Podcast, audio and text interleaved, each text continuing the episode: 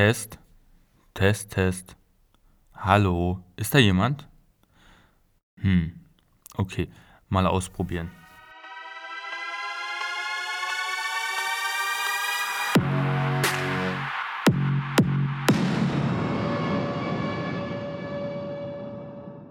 So, du ahnst es vielleicht schon. Es geht in dieser achten Ausgabe vom IC Podcast nochmal um das Thema Test bzw. Testberichte. Das, was ich am Anfang des Podcasts gemacht habe, war nichts anderes, hat zu testen, wie das Mikro eingestellt ist. Ich habe mir die Spur dann immer wieder angehört, habe das noch ein bisschen optimiert, damit wir jetzt mit der achten Ausgabe direkt loslegen können. Die achte Ausgabe vom IC Podcast. Ich möchte mit euch, wie gesagt, über Test bzw. Testberichte sprechen. Und ich glaube, dazu gibt es auch ausreichend Gründe. Denn du erinnerst dich vielleicht, ich habe ganz am Anfang vom Podcasten mal eine Folge aufgenommen, wo ich darüber gesprochen habe, ähm, zum Thema Fake-Test und so weiter. Habe darin auch die Vergleichs-, also eine Vergleichsseite gelobt, aber ich habe sie halt inhaltlich, was den Umfang angeht, was die Struktur der Seite angeht, die Aufbereitung und so weiter angeht, in der Hinsicht halt gelobt. Das Ganze ist natürlich dann ein kleines bisschen noch im Nachhinein in Kommentaren außerhalb von SoundCloud noch ein kleines bisschen, ja, diskutiert worden, als wäre es halt ein verkaufter Kommentar gewesen, beziehungsweise als würde ich nicht sehen, dass die Vergleichsseite auch ähm, vermutliche Verbrauchertäuschung vornimmt, indem sie einfach das Wort Test an Stellen einsetzt, wo es nicht hingehört, beziehungsweise wo man nicht identifizieren kann, dass das Wort Test jetzt nicht suggeriert, dass es sich um einen Testbericht handelt oder eben nicht, je nachdem, aus welcher Perspektive. Ja, darauf möchte ich aber gar nicht weiter eingehen. Wer sich die Podcast-Folge angehört hat, dem kann ich nur oder dem möchte ich einfach nur mitteilen. Mir geht es darum, dass die Seite einfach strukturell wie auch vom Umfang her und von der Gesamtmasse, die es hat, einfach sehr sinnvoll aufgebaut ist. Und natürlich nicht zuletzt auch deswegen extrem gute Rankings in Google gehabt hat. Ich sage mit Absicht gehabt hat, denn wer den Sichtbarkeitsindex von Systrix oder von Metrics oder von Searchmetrics oder von Xovi oder oder oder im Auge behält, der wird ja eventuell gesehen haben, dass es ziemlich stark bergab geht. Bei Sistrix ist es mittlerweile, glaube ich, noch eine Sichtbarkeit von 5,x und das war ja mal 14,x.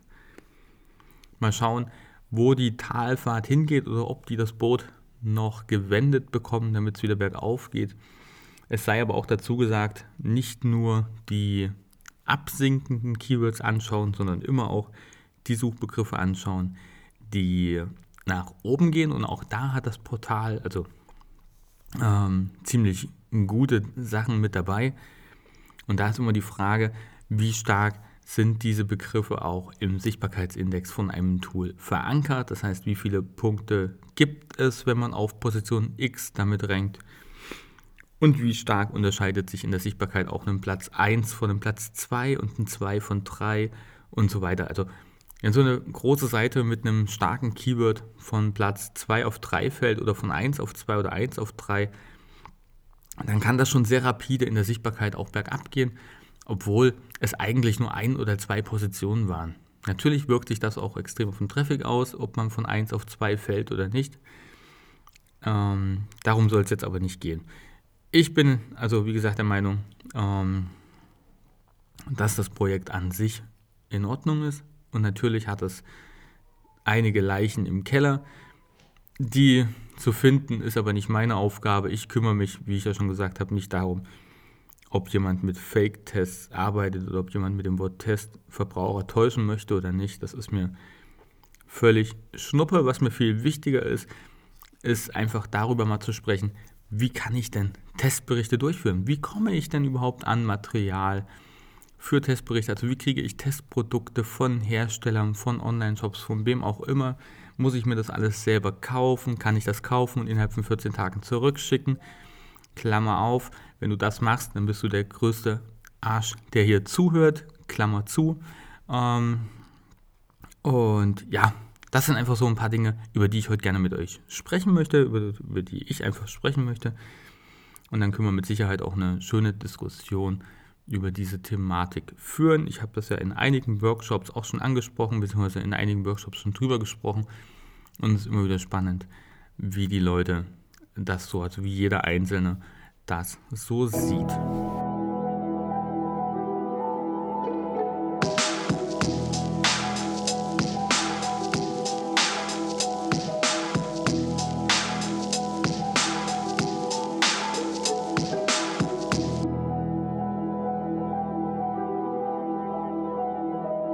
Okay, lass uns mal ein kleines bisschen über das allgemeine, ähm, wie nennt man das, das allgemeine Stattfinden da draußen? Nee, das finde ich ja komisch. Allgemeine Geschehen da draußen, genau, so klingt das. Stattfinden, was für ein Scheißwort. Ähm, wahrscheinlich funktioniert es trotzdem. Aber lass uns doch mal ein kleines bisschen darüber sprechen, was da draußen gerade abgeht. Ich habe ja den kleinen Podcast gemacht über Fake-Tests und dann gibt es ja von Christian Solmecke von der Kanzlei WBS ähm, das coole Video mit dem Gründer von Gründerwelt zusammen, wo, sie, wo die Frage beantwortet wurde, darf man eigentlich Test schreiben, also das Wort Test benutzen und Testsieger küren, obwohl man nie Produkte getestet hat und so weiter. Die Antwort will ich nicht vorwegnehmen. Das ist einerseits ähm, meiner Meinung nach sehr selbst, selbsterklärend und auf der anderen Seite kannst du es dir auf YouTube auch selbst nochmal anschauen, wenn es dich interessiert. Jedenfalls aufgrund dessen bricht so ein kleines bisschen gerade der Wahnsinn aus, die Hölle aus, das Chaos aus. Ich weiß gar nicht, welcher Begriff da jetzt besser passt. Der springende Punkt ist aber, dass ganz viele Leute, die bisher mit dem Wort Test. Viele haben es ja auch in der Domain drin. Die haben ja sowas wie, ähm, ja, nicht selbst mal wieder Christian, einfach so äh, Waschmaschine-test24.org und so ein Kram. Da weißt du ja wieder, ich erinnere daran, eine Org-Domain ist immer so vom Klang ein kleines bisschen wie ein Würgereflex, nur damit du das immer so ein bisschen im Hinterkopf hast. Und wenn da noch minus Test steht, dann trifft das meistens sowieso zu. Ähm, ja, das ist wieder mein schönes M. Jetzt fehlen mir gerade die Worte. Du weißt ja, ich schneide meinen Podcast nicht wirklich gerne. Das heißt, ja, genau. Die ganzen Leute, die jetzt angefangen haben, über die letzten Monate hinweg, aufgrund irgendwelcher Videokurse, die es ja da draußen gibt, Nischenseiten, in Anführungsstrichen Nischenseiten aufzubauen, mit Keyword plus Test, Keyword plus Testsieger, Keyword plus Erfahrungen und so weiter. All die fangen jetzt an und probieren wie wahnsinnig Leute zu finden, die ihnen ihre Texte umformulieren oder sie formulieren ihre Texte selbst um.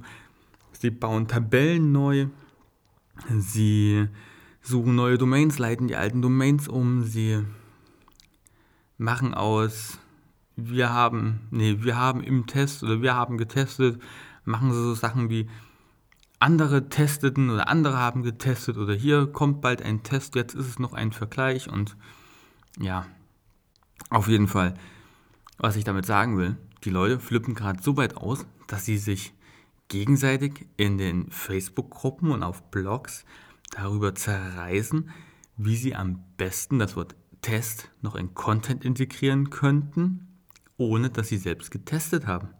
Leute, genau das ist der Punkt, den ich nicht verstehe. Warum? Warum möchte man etwas tun, was doch vom Grund auf schon nicht wirklich nachhaltig sein kann? Ich meine, da kommen wieder, sind wir wieder beim Thema, ne? Da kommen Leute aus Google, die nach einem Test suchen, finden deine Webseite, klicken drauf und kriegen mit, da ist kein Test. Sie gehen zurück zu Google. Was ist das für ein Signal für Google? Richtig, und aus diesem Grund kann es nicht nachhaltig sein, dass Google, äh, dass man Tests vorgaukelt oder das Wort Test inflationär irgendwo verwendet, um nur um dafür zu ranken und den Traffic abzugreifen. Na klar gibt es immer wieder Streuverluste, beziehungsweise in dem Fall ja Streugewinne, weil Menschen draufkommen, das nicht checken, was man da macht, dann trotzdem auf die Werbung klicken, trotzdem bei Amazon oder irgendwo anders was kaufen und deswegen Provision abfällt. Das geht aber nicht lange gut. Und das sieht man ja jetzt auch an Seiten, ja, die ich jetzt eigentlich, die Domain will ich nicht schon wieder nennen, es ist nur Org-Domain, aber auch an solchen Sachen sieht man ja schon wieder, dass es so nachhaltig nicht ist. Na klar geht es erstmal lange gut, aber es ist halt nicht auf Dauer. Und das ist halt schade, weil wenn wir Projekte aufbauen, mit denen wir Geld verdienen wollen, dann bauen wir uns da irgendwo ein Standbein auf, was wir auch erhalten wollen. Also sollte es von Anfang an auch eine solide Basis sein, die wir dafür schaffen, um auch in ein und zwei Jahren noch Geld zu verdienen, auch in fünf oder in zehn Jahren womöglich, wobei zehn Jahre im Internet echt weit gegriffen wäre. Aber Webseiten, die ich zum Beispiel, ich habe ja 2005 so mich angefangen mit der Thematik auseinanderzusetzen, 2007 habe ich die ersten Webseiten aufgebaut und wenn ich mir anschaue, was ich damals für Webseiten aufgebaut habe, auf dem Modell Affiliate Marketing, die funktionieren heute noch. Ich habe ja manche davon heute auch selber noch, manche habe ich verkauft. Ähm, sie funktionieren, sie sind nachhaltig aufgebaut, sie ranken weiterhin zu den allgemeingültigen Themen, die draufstehen. Sie bringen ihre Sales und Leads, ähm, ja, all das, was eine Seite halt einfach schaffen soll.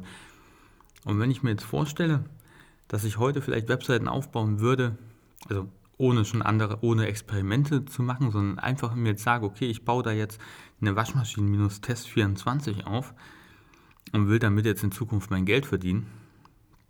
Nee, also dann belüge ich mich irgendwie von Grund auf selbst.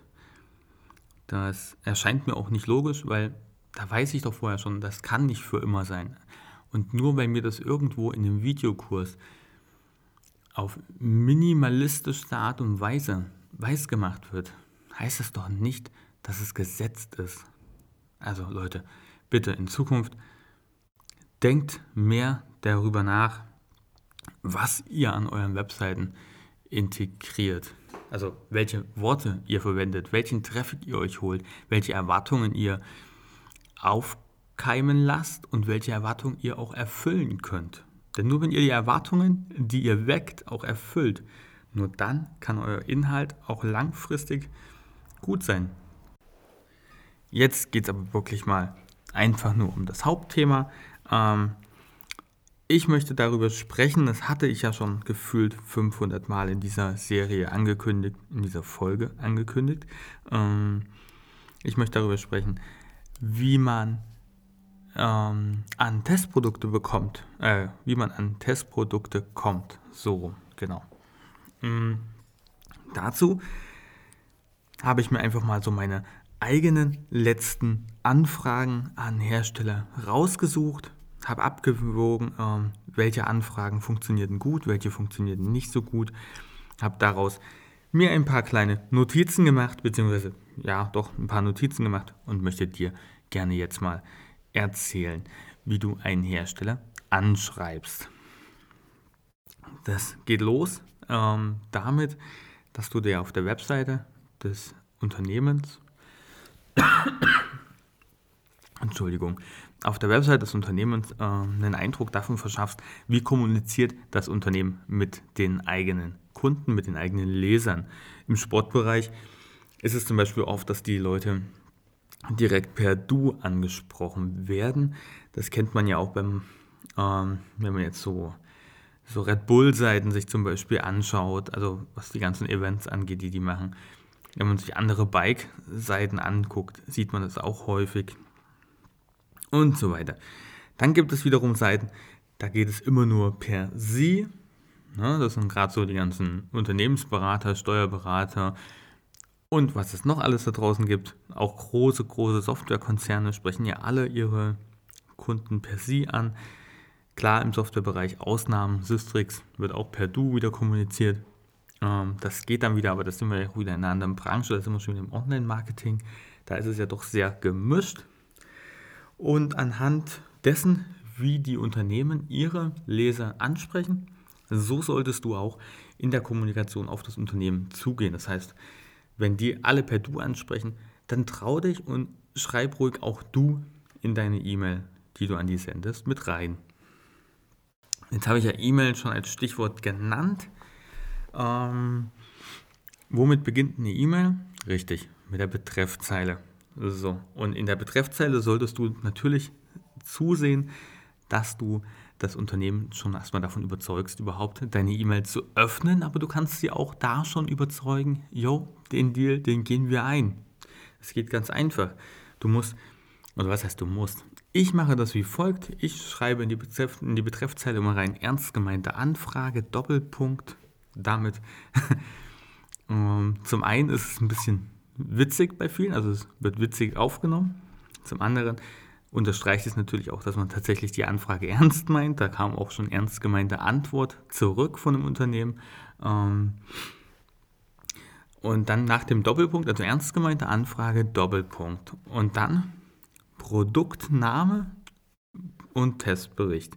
Das heißt, du möchtest jetzt ähm, von Play-Doh Knetmasse haben, also hier so Kinderknete und sowas, dann schreibst du halt an Play-Doh eine E-Mail, die im Betreff heißt, ernst gemeinte Anfrage, Doppelpunkt, Play-Doh-Knete für einen Testbericht. Oder Play-Doh-Knete im Test. Dann lockst du so ein kleines bisschen. Hm. Will er jetzt noch einen Testbericht haben, also einen machen, oder will er mich gerade auf einen gemachten Test hinweisen? Das weiß derjenige erst dann, wenn er die E-Mail öffnet. So. Sollte das nicht reichen oder solltest du feststellen, es funktioniert so nicht, dass die Öffnungsraten deiner E-Mails zu schlecht sind, oder du zu viele Absagen bekommst, dann setz doch noch in Klammern dahinter leihweise. Bei Knetmaße wäre das jetzt ein blödes Beispiel, weil die sich nur auszuleihen von dem Hersteller und anschließend zurückzuschicken, das kommt ein bisschen doof. Aber, ja, kommen wir zum nächsten Punkt. Du könntest ja zum Beispiel einen Rasenmäher nehmen. Du schreibst also Bosch jetzt an und sagst, ernst gemeinte Anfrage, Doppelpunkt, Produkt, also Rasenmäher X Y ähm, für Testbericht, in Klammern leihweise. Dann suggerierst du dem Hersteller gleich, A, die wollen von uns den Rasenmäher haben, schicken den aber danach wieder zurück. Und das ist das, was ähm, dazu führt, dass die Leute deine E-Mails auch aufmachen. Wenn nicht, musst du halt wieder noch ein paar andere Sachen ausprobieren. Aber jetzt dann kommt dann halt deine, deine Anrede, in der E-Mail, die natürlich dazu passen muss, was du vorher auf der Webseite herausgefunden hast. Und dann schreibst du ganz kurz nur in möglichst einem Tweet, sage ich mal so schön, um die Länge festzustellen, in einem kurzen Satz schreibst du, wer du bist. Ja? Wenn du also hinschreibst, liebes Bosch-Team, ich bin Sören Eisenschmidt von icy.eu und ich würde gerne Ihren Rasenmäher XY auf meinem Online-Marketing-Blog vorstellen. Okay, gut. Die Zusage, ähm, ich weiß nicht, ob die Zusage kommen würde. Die wäre jetzt natürlich nicht gegeben, weil Online-Marketing und Rasenmäher, das passt irgendwie nicht zusammen. Aber es geht ja nur darum, dir das ein bisschen darzustellen, weil hier so im Podcast ist das ein bisschen schwierig. Wenn man das liest, ist das wieder ein bisschen einfacher zu zeigen. Mm, auf jeden Fall schreibst du halt rein, ich bin Sören Eisenschmidt, muss natürlich deinen Namen verwenden. Ich betreibe die Webseite XY und hier führe ich ähm, Rasenmäher-Testberichte durch, wozu natürlich ich auch gerne Produkte Ihrer Marke, Ihres Unternehmens mit bei mir ähm, vorstellen und den Lesern zeigen möchte. So, dann schreibst du rein, was du genau willst. Das heißt, du sagst, fragst niemals einen Hersteller, ob er dir Produkte von sich zur Verfügung stellen kann oder würde. Das ist einer der größten Fehler, die viele, viele Affiliates machen. Sie fragen den Hersteller, ob er sich vorstellen könnte, Produkte zur Verfügung zu stellen. Das ist einfach Käse. Damit gibst du eine Entscheidung ab. Damit stellst du denjenigen vor eine Wahl. Und all das zögert alles unnötig heraus und kann dazu führen, dass viel mehr Absagen kommt. Das heißt, du möchtest Rasenmäher XY gerne für zwei Wochen testen. Damit hast du auch den nächsten Punkt schon drin, nämlich wie lange. Du musst unbedingt einen Zeitraum nennen. Und das ist für Hersteller wichtig, denn die haben Messemodelle, Vorführmodelle, die haben Retourenwaren, aber die haben, müssen auf jeden Fall ein bisschen damit kalkulieren, welche Produkte sind da, welche sind gerade draußen, wann kommt was zurück und kann wieder zu jemand anders gehen. Und deswegen immer sagen, was und wie lange. Das ist ganz wichtig. Und der nächste Punkt, was mache ich damit? Auch diese Frage musst du beantworten. Wenn du jetzt sagst, okay, ich möchte ähm, Rasenmäher XY für zwei Wochen testen. In diesen zwei Wochen werde ich damit eine extra lang wachsende Wiese ähm, auf einer Fläche von 250 Quadratmetern ähm, mähen. Ich möchte dann das Ergebnis, das Schnittergebnis vorstellen. Ich möchte die Schnittkanten aufzeigen. Ich möchte den Rasenmäher, ich möchte vielleicht auch die Akkukapazität, wenn es ein Akkurasenmäher ist, über die Akkukapazität sprechen. Wie lange hält der Akku wirklich? Wie lange braucht der Akku zum Laden?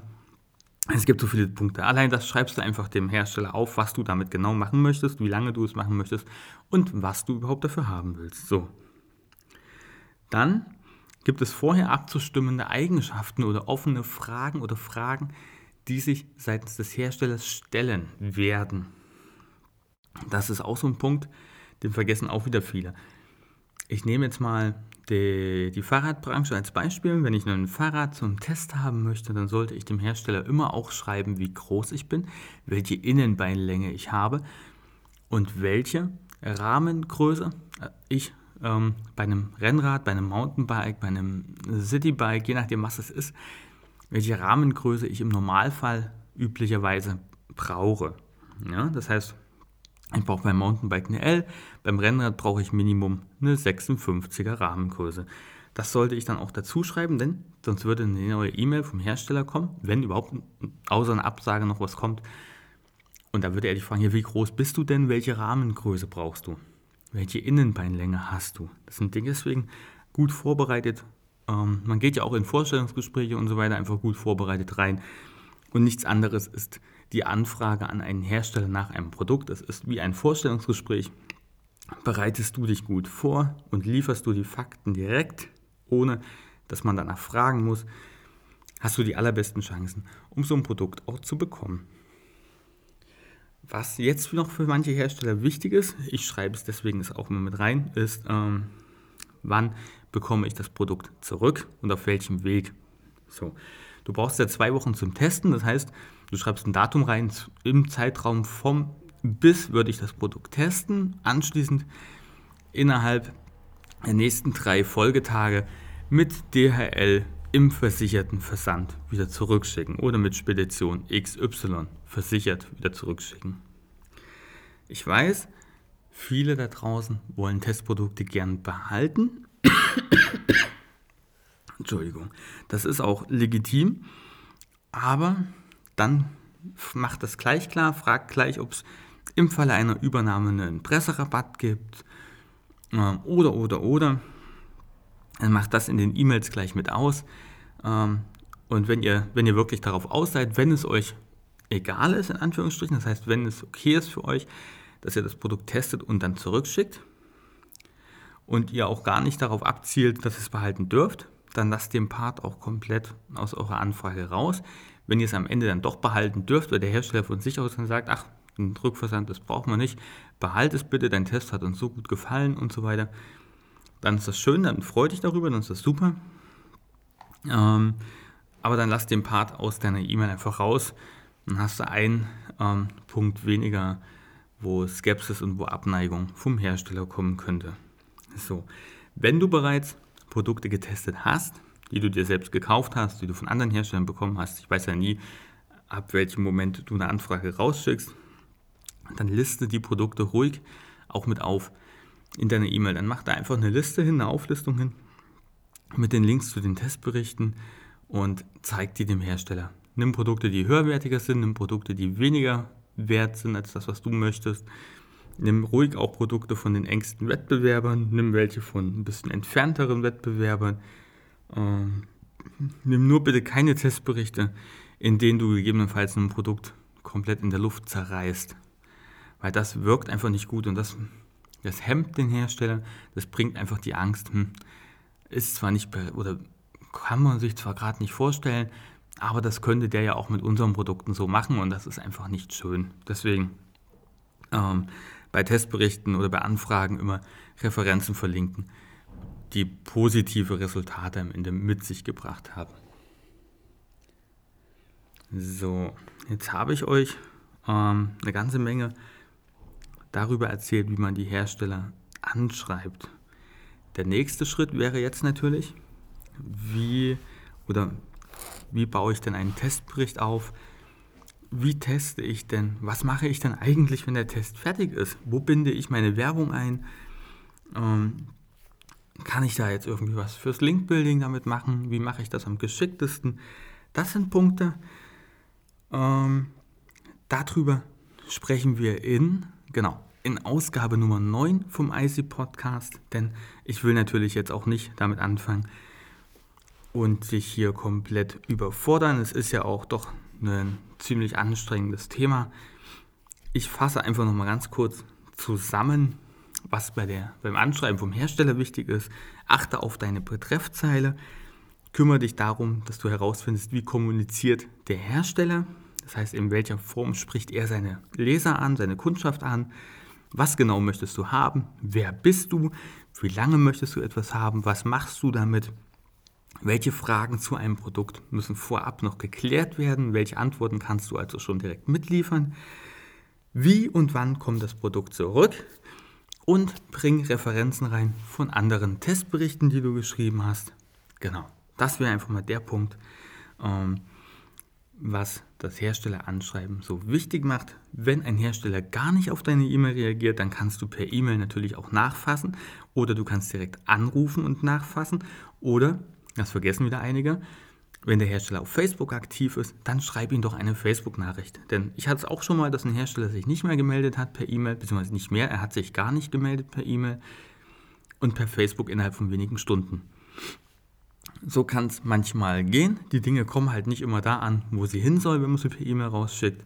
Und ein Social Media Team ist von Grund auf ja schon mal kommunikativ denen liegt was daran, mit Kundschaft, mit Interessenten zu kommunizieren. Daher wirst du da in der Regel auch schnelles und zielführendes Feedback bekommen. Das soll es von mir zu diesem Thema gewesen sein. Ich hoffe, du fandest das spannend, du konntest was daraus mitnehmen.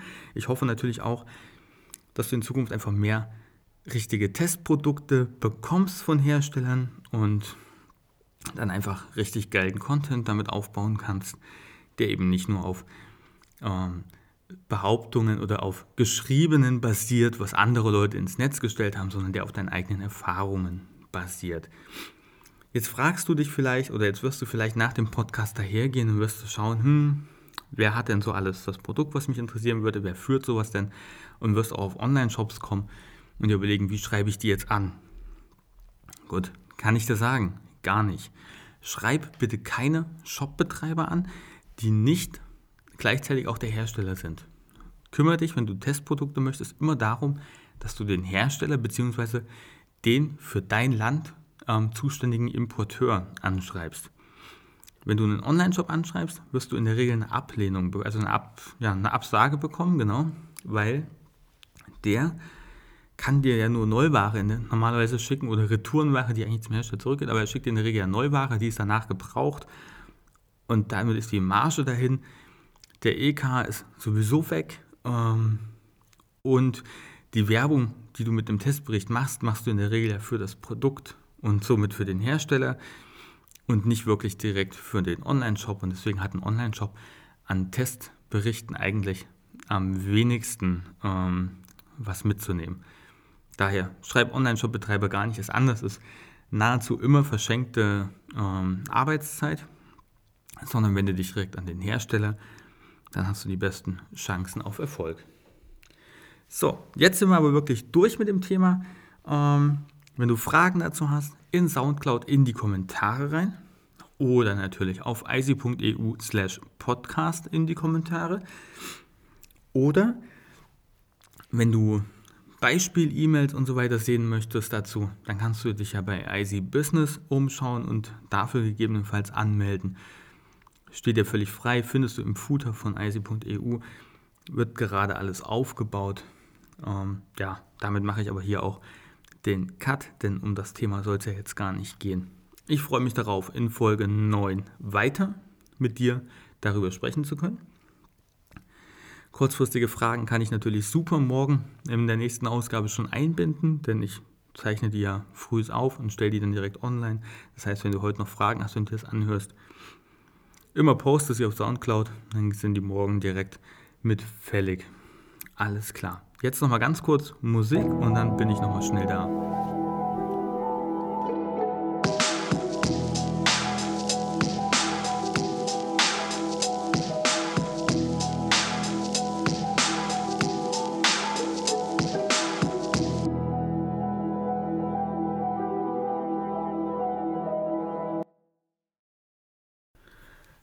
Vorhin erstmal festgestellt, dass ich gestern ja gar keinen Podcast gemacht habe. Eigentlich wäre ja vom IC Podcast schon gestern die nächste Folge fertig gewesen.